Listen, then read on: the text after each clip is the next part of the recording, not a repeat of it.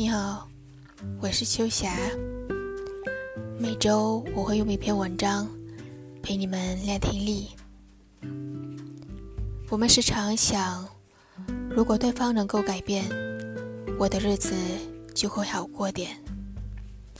先别说对方，你能够改变自己吗？你可以从今天开始放弃一样你自己最喜欢的食物吗？可以改掉一种习惯吗？可以学习不再埋怨吗？你可以从今天起不再发怒吗？你能够不再自以为是吗？能够减少一点虚伪吗？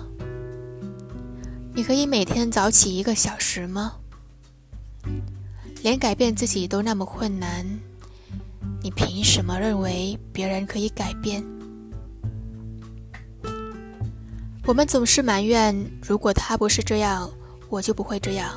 如果他对我好一点，我也会对他好一点。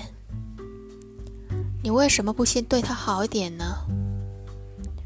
我们只能够拿同等分量的东西交换另一样东西，以爱换爱，以情换情，以恩换恩，以义换义。